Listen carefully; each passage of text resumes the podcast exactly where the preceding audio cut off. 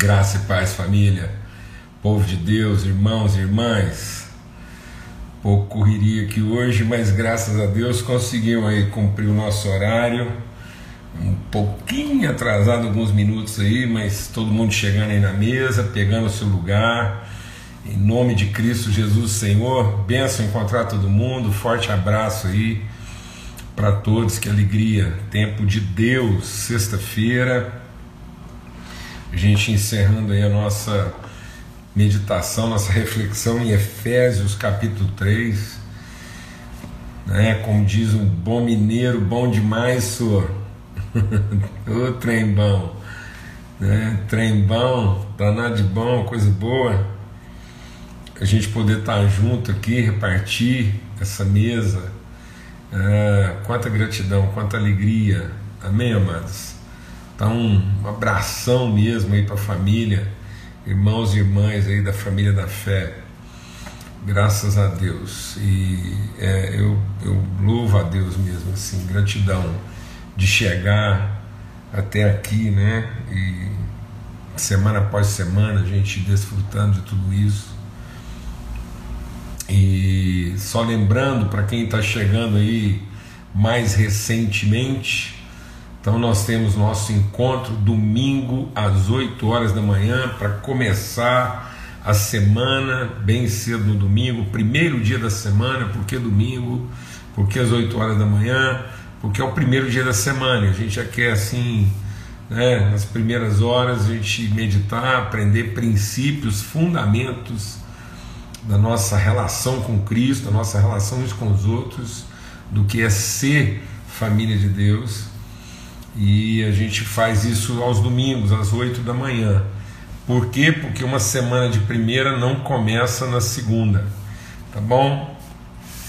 E aí, de segunda a sexta-feira, a gente tem um tempo aqui de reflexão, de aprendizado, de meditação, naquilo que são é, as, os, as características, né? Essenciais da nossa relação com Deus, relações com os outros, vida cristã, como é que nós podemos ser educados pela graça para viver nesse presente século. Amém? Uma vida bem aventurada, como a gente pode, é, à luz da palavra de Deus, realmente viver bem-aventurança, viver plenitude de dias. Então, o texto aqui, inclusive, é essa oração de Paulo, né? A gente está sempre buscando essa reflexão bíblica que fala sobre isso, falando sobre né, as bem-aventuranças, os seus vários é, é, perspectivas, então falando sobre nossa caminhada, né, é sempre uma reflexão nesse sentido da, da transformação do entendimento. Né, como é que nós podemos, à luz da palavra de Deus, termos nosso entendimento transformado? Isso vai de segunda a sexta-feira, é um alimento diário, né? É, é uma mesa preparada todos os dias, tá bom? E tanto que o texto que a gente está meditando aqui é a oração de Paulo para quê? Oração para que sejamos cheios de toda a plenitude de Deus. Amém? Vamos orar? Pai, muito obrigado. Oh, Pai. Obrigado, Pai. Obrigado, Senhor. Quero bendizer o teu nome pela família privilégio do amor. Deus, te louvar pelo privilégio da comunidade, de viver em comunhão com a família, com os irmãos, sermos desafiados, processos às vezes tão tensos, né, tão nervosos, Pai, mas profundamente transformadores, desafiadores, que confrontam nossa imaturidade e nos arremetem, ó Deus, para a responsabilidade para a maturidade, para o crescimento, para a transformação. Ministra mesmo o nosso coração e ilumina os olhos da nossa vida, Pai, no nome de Cristo Jesus, o Senhor. Amém e amém. Graças a Deus. Então, é isso que ele está dizendo. Né? Então, é, é, Paulo está dizendo que, que essa, essa oração é para o nosso Deus e Pai. E como Pai, Pai de toda a família que toma o nome. É, Isso é muito interessante, né? A gente meditar sobre isso, a gente insistiu e vai continuar insistindo.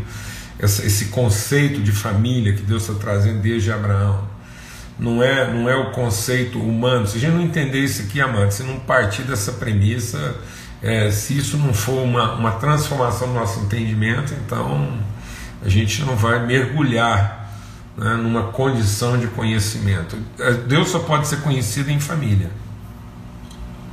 Em família. Eu, Deus pode ser. Vamos deixar o Espírito de Deus ministrar o nosso coração aqui, presta atenção. Deus pode ser experimentado na individualidade, mas só pode ser conhecido na família. Em família. Porque essa é a promessa de Deus para Abraão, o pai da fé, disse assim: Em ti serão benditas todas as famílias da terra. Ele abençoou Adão para a família. Então, o propósito de Deus, você fala assim: ah, eu não sei qual. Vamos falar uma coisa aqui bem profunda mesmo e séria na vida de todo mundo aqui. Que às vezes a gente está aqui. Porque tem gente que pensa assim: bom, eu não sei qual é a vontade de Deus para minha vida. Então, a condição essencial de viver a vontade de Deus. Porque às vezes você está pensando em vontade de Deus é o que você vai fazer. Não, a vontade de Deus é o que você é, o que eu e você somos. Então, o seguinte, é, é o que, que é a vontade de Deus para todo filho e filha dele? Ele, como pai, a vontade de Deus é que a gente viva em família.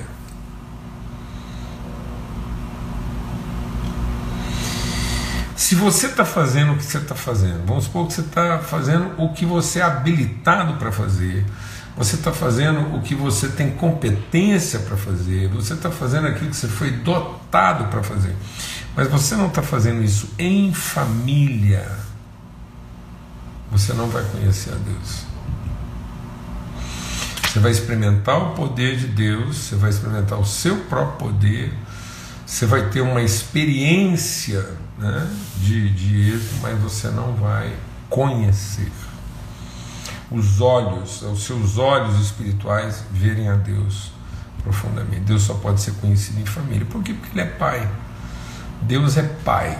Então Ele só pode ser. Por isso que a bem-aventurança é a bem-aventurança da família.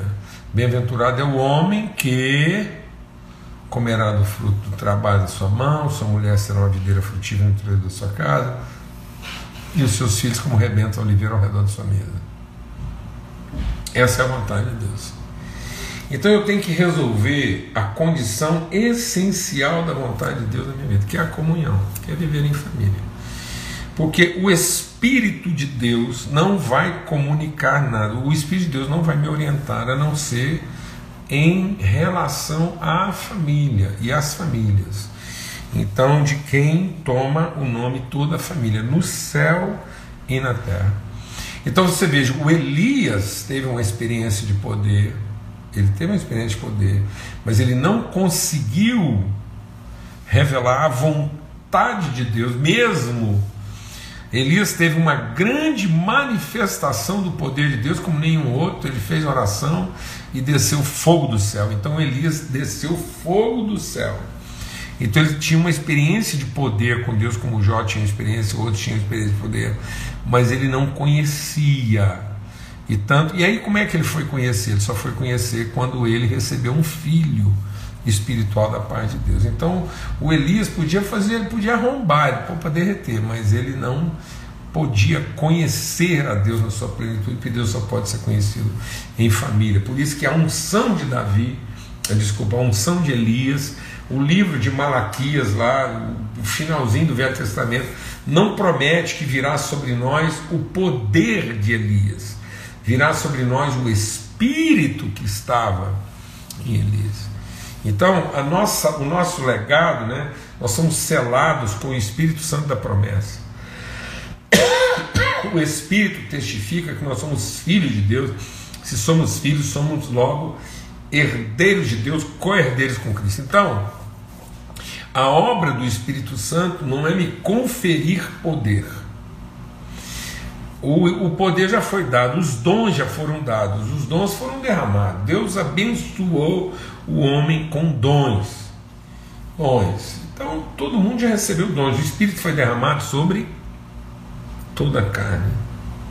Então, uma coisa que a gente precisa desencanar: o Espírito foi derramado sobre toda a carne, não foi derramado sobre é, os crentes, os incrédulos, o Espírito Santo foi derramado sobre os crentes pentecostais, os evangélicos pentecostais, e não foi derramado sobre os evangélicos tradicionais. Não, desencana. O Espírito foi derramado sobre toda a carne, o Espírito está sobre toda a carne, concedendo dons aos homens e os dons são irrevogáveis. Agora, a obra do Espírito Santo, uma coisa é o dom do Espírito Santo, aquilo que ele concede uma vez que ele foi derramado sobre toda a carne. Então, todos fomos abençoados para viver em família.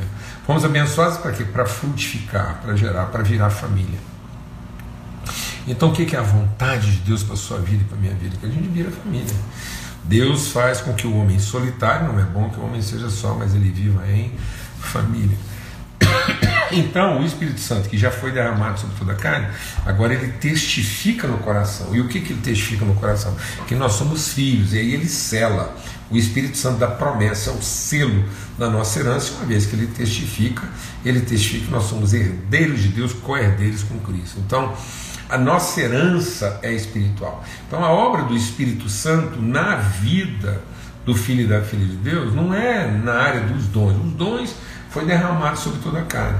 A obra do Espírito Santo na sua vida, na minha vida, é dar sentido à bênção que ele já derramou sobre nós, de modo que a gente seja a família de Deus na terra e que na família todas as famílias da terra sejam benditas. Essa é a promessa de Deus lá para Abraão: Em ti serão benditas todas as famílias, como era a promessa de Deus para Adão: cresceu, multiplica, enche a terra, abençoa, e todas as famílias serão abençoadas. Então é isso, Deus, assim, o, o, o Jó só entendeu isso quando entendeu família, o Elias também só entendeu isso quando entendeu família, e a gente também só vai entender isso quando entender que o Espírito Santo de Deus vem para formar a família de Deus na terra. Por isso é o Espírito Santo no nosso homem interior, esse testemunho do Espírito na nossa interioridade. Então nós somos espiritualmente, interiormente família de Deus. E nós estamos trabalhando para que essa família cresça. Então o nosso trabalho não é uma manifestação de poder. O nosso trabalho é uma consciência de família. Amém?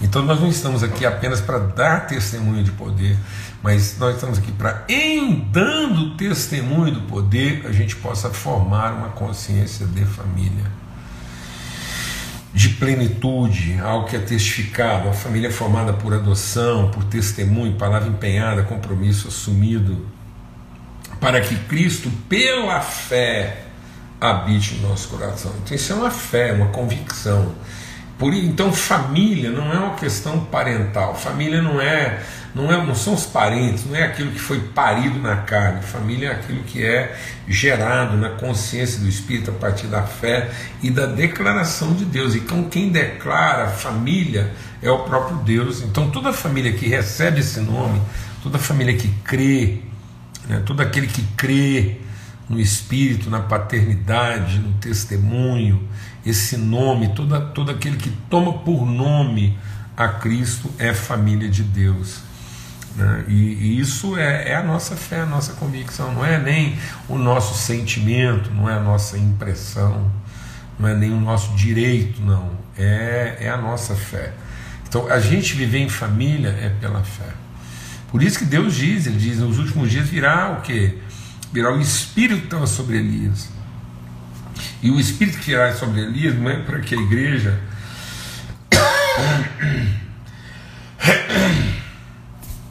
presta atenção. Nos últimos dias virá o Espírito que estava sobre Elias. O Espírito que estava sobre Elias não virá nos últimos dias para que a gente desça fogo do céu destruindo os profetas de Baal. Parece que a igreja está de novo tomando assim essa coisa de achar que nós vamos descer fogo do céu para matar os profetas de Baal, não é isso não. A igreja está recebendo agora o Espírito, não é o poder que estava em Elias, é o Espírito que estava em Elias formando família, porque o Elias, apesar de ter descido o fogo do céu, ele não realizou, ele não, ele não consumou a vontade de Deus, porque ele foi acuado. Então ele teve uma manifestação de poder, em vez daquilo causar conversão, causou ainda mais resistência. A, a, a, a, ai, nossa, deu um branco aqui agora. Né? A Jezabel. A Jezabel, ela não, quando Elias manifestou o poder, ela não ficou convertida, ela ficou mais nervosa. Então, se a igreja continuar insistindo apenas nessa retórica de poder, vai ser, vai ficar todo mundo mais nervoso ainda, vai aumentar a beligerância. Então, nós temos que chegar agora com a autoridade da família. Então foi esse processo do, do Elias, que adotou Eliseu, que adotou Jeú, foi isso que foi lá e venceu aquele espírito Jezabel, aquele espírito Babilônia, prostituição, aquele espírito em que os, os profetas da época tinham mãe, mas não tinham pai. Eram profetas institucionais, profetizavam em nome da instituição Babilônia e não em nome da relação família. Vou falar devagar porque às vezes você não presta atenção. Os profetas de Baal são aqueles que profetizam em nome da instituição religiosa Babilônia e não profetizam em nome da consciência família. Então, aí quando Elias, enfrentando os profetas de Baal, ele, ele depois que ele passa aquele vale de sombra da morte, ele passa o seu vale de sombra da morte, Deus testifica no coração de Elias. E o que que Deus fala para o Elias? O que que Deus fala para o Elias? Fala comigo que, que Deus falou para Elias? Elias, eu vou te dar mais poder. Agora você vai descer fogo quântico do céu. Você desceu um fogo aí, sapecou todo mundo. Mas agora você vai descer um fogo laser, um fogo quântico, um fogo assim, um fogo multicor, um fogo sonoro. Você vai descer, você vai ser o cara, Elias. Não, não foi isso que Deus falou para Elias. Não, sabe o que estava matando Elias? Não é a qualidade do fogo, nem a quantidade do fogo que ele desceu, não, mas é que depois que Elias desceu fogo, queimou todo mundo, ele ficou só. Muitos homens e mulheres de Deus, depois que já fizeram tudo em nome de Deus, já fizeram tudo em nome de Deus. Pregar, expulsar, plantar igrejas, é de tudo, gente que já fez o cross já venceu batalhas espirituais e depois ficou sozinho. E Deus diz: Não é bom que o homem seja só. Elias fala: Deus, eu fiz tudo que o Senhor me mandou. Eu não fiz tudo que. Eu... Então, amado, sabe o que estava matando Elias? Era ter feito tudo que Deus mandou ele fazer e no fim ter ficado sozinho. O que estava matando Elias não era ter fracassado, o que estava matando Elias era o sucesso ministerial dele, associado a uma profunda solidão e isolamento, de orfandade, sem família. Família, onde estava a família de Elias? Elias tinha um servo, mas não tinha família. Muitas pessoas trabalham na igreja, viram do avesso, faz de tudo, mas não conhecem a Deus na forma de família. Reconhecem a Deus na forma de poder, na forma de serviço, as pessoas se reconhecem mutuamente. Aquele tem poder, aquele expulsa demônio, aquele ora, aquele tem unção, aquele profetiza. E as pessoas ficam procurando nós outros. Você acha que eu sei como é que funciona, eu vivo isso. Nós vivemos isso. As pessoas se procuram nas outras. Oh, vai lá com fulano, a palavra do cara, a oração, ele expulsa, ele cura, ele, pá, ele profetiza, ele tem revelação, ele vai te falar, vai contar tudo a sua vida. Vai dizer com quem você pode casar ou não. E o louvor do outro? Então, o louvor do outro é um arrebatamento. E são pessoas, sabe o que? Solitárias. Se reconhecem no poder, mas não se conhecem nos afetos. Se reconhecem no poder, mas não se reconhecem nos afetos. E muitas vezes, depois, no dia lá da sua fome, no dia da sua nudez, no dia lá da sua enfermidade, estão sós. E isso foi o que Elias falou, ele falou, eu fiz tudo que o Senhor me mandou. Eu não fiz tudo que o capeta me mandou, não, eu fiz tudo que o Senhor me mandou. E fiquei sozinho. Aí Deus vai lá, calma Elias, põe ele para comer, dormir. E diz assim, Elias, vem cá. Está vendo a tempestade, o vento, o terremoto. Isso é o que eu faço. Agora eu vou te dizer quem eu sou. Eu sou comunhão, Elias. Você não ficou só. Você não ficou só. Aí o Elias desce dali e é adotado por Eliseu e vê né, a obra de Deus na relação, uma relação que ele não queria, o Elias não estava acostumado. E, já, já, alguém já compartilhou aqui. É tão difícil relacionar, é tão difícil abrir intimidade. É, não somos diferentes de Elias, não. Elias falou: Eu, se andar atrás de mim, Eliseu, sai para lá. Elias sabia se relacionar com um servo, mas não sabia se relacionar com um filho. Quantos homens e mulheres de Deus sabem tudo de serviço e não sabem quase nada de relação familiar, de intimidade. Sabem organizar a vida de um e de mil empregados mas não sabem com quem são família. Então é isso, é esse conhecimento, né? esse conhecimento que é da fé, essa fé habite o nosso coração e essa fé é, é que vai vai ultrapassar o nosso entendimento, não é o que eu entendo, é o que eu conheço. E, e, e aí, essa, essa fé que vai fazer com que a gente seja intenso, Amém, amados? Entender que a vida, o sucesso, o êxito, deixa Deus ministrar o nosso coração aqui, a gente está concluindo essa reflexão. O êxito na vida não é a velocidade com que eu me desloco, nem a distância que eu alcanço.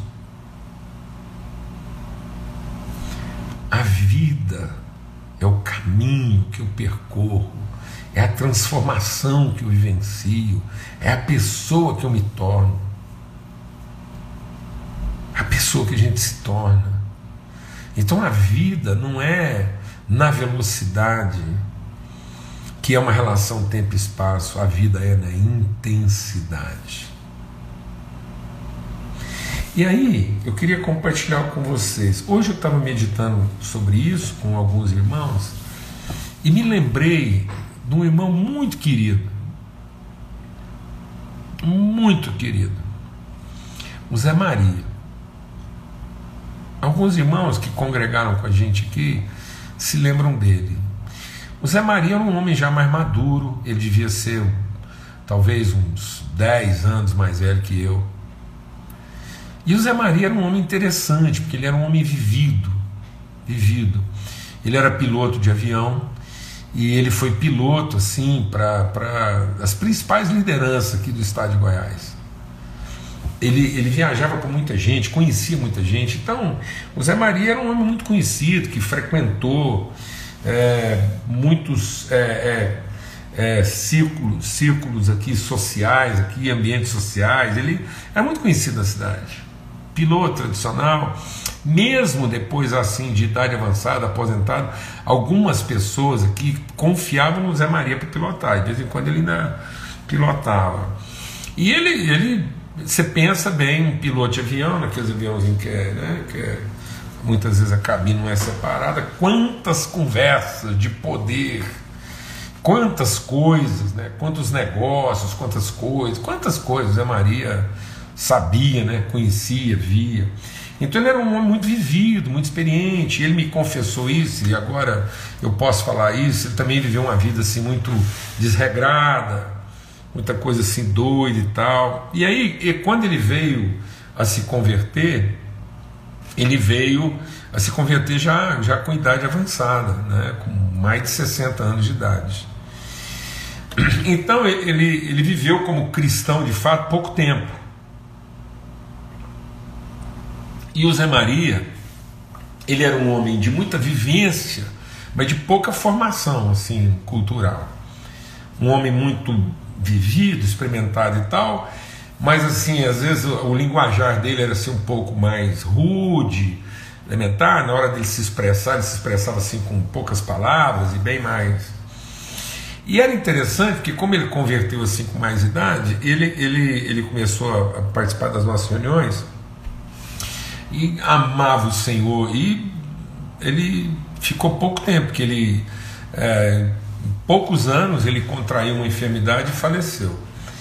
Mas eu, eu achava interessante porque o Zé Maria ele chegava nos nossos encontros, ele sentava no, no, no primeiro banco.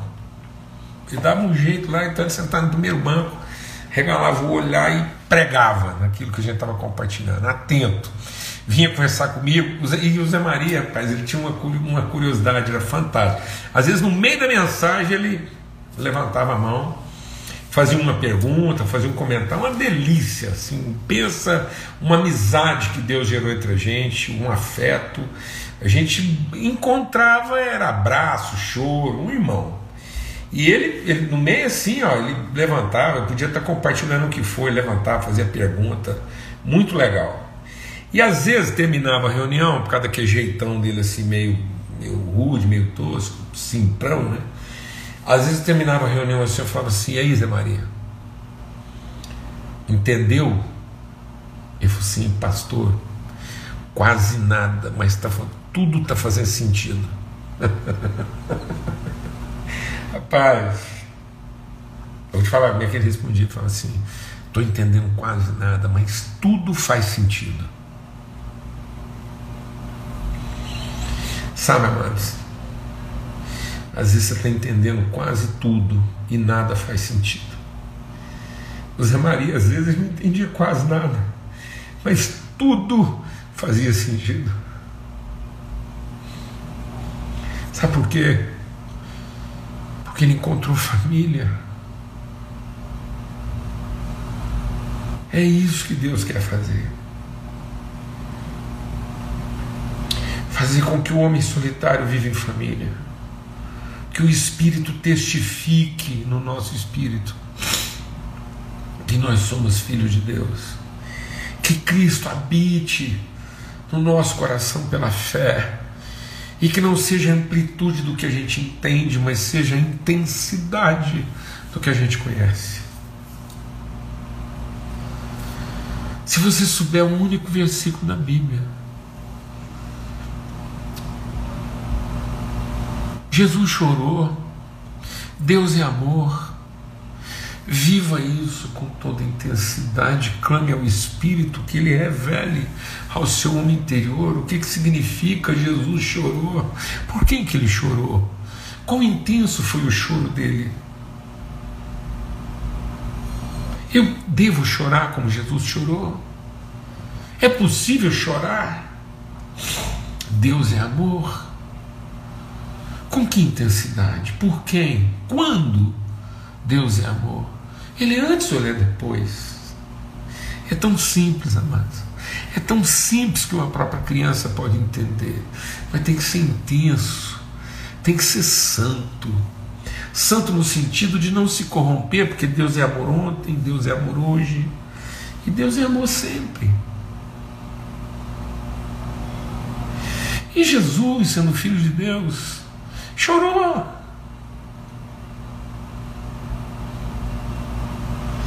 Chorou, e bem-aventurados os que choram.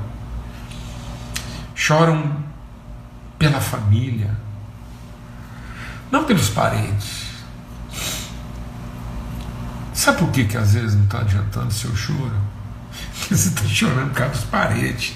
Que parente, parente faz a gente chorar demais, né, Agora, uma coisa é chorar por causa de parede, outra coisa é chorar espontaneamente pela família. Quem chora parente, chora a dúvida, a incerteza, a perplexidade, a surpresa, a indefinição. Quem chora parente, chora a traição, chora a carência, chora a falta chora a ofensa. Quem chora a família, chora afeto, chora amor, chora esperança, chora virtude, chora perseverança. Quem chora parente, chora solidão, chora saudade, chora enterro. Quem chora família, chora vida. Quem chora parente, chora perda. Quem chora família, chora ganho, chora oferta. Quem chora parente só chora tristeza. Quem chora família, chora até alegria. Então, em nome de Cristo Jesus, somos a família de Deus. Somos o seu povo.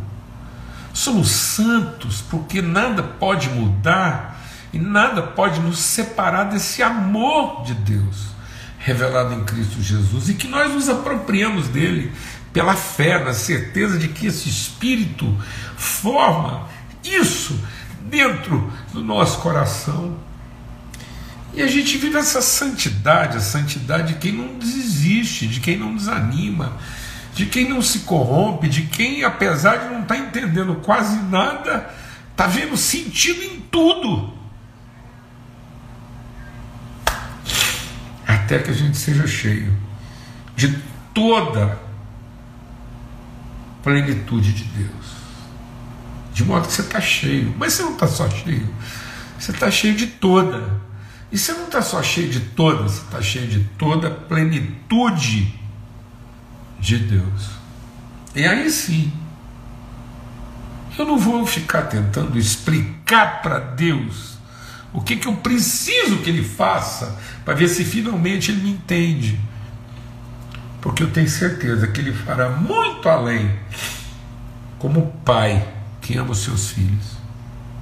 Ele fará muito além daquilo que eu seria capaz de sequer pensar, quanto mais pedir. Porque Ele fará todos, não segundo a minha necessidade.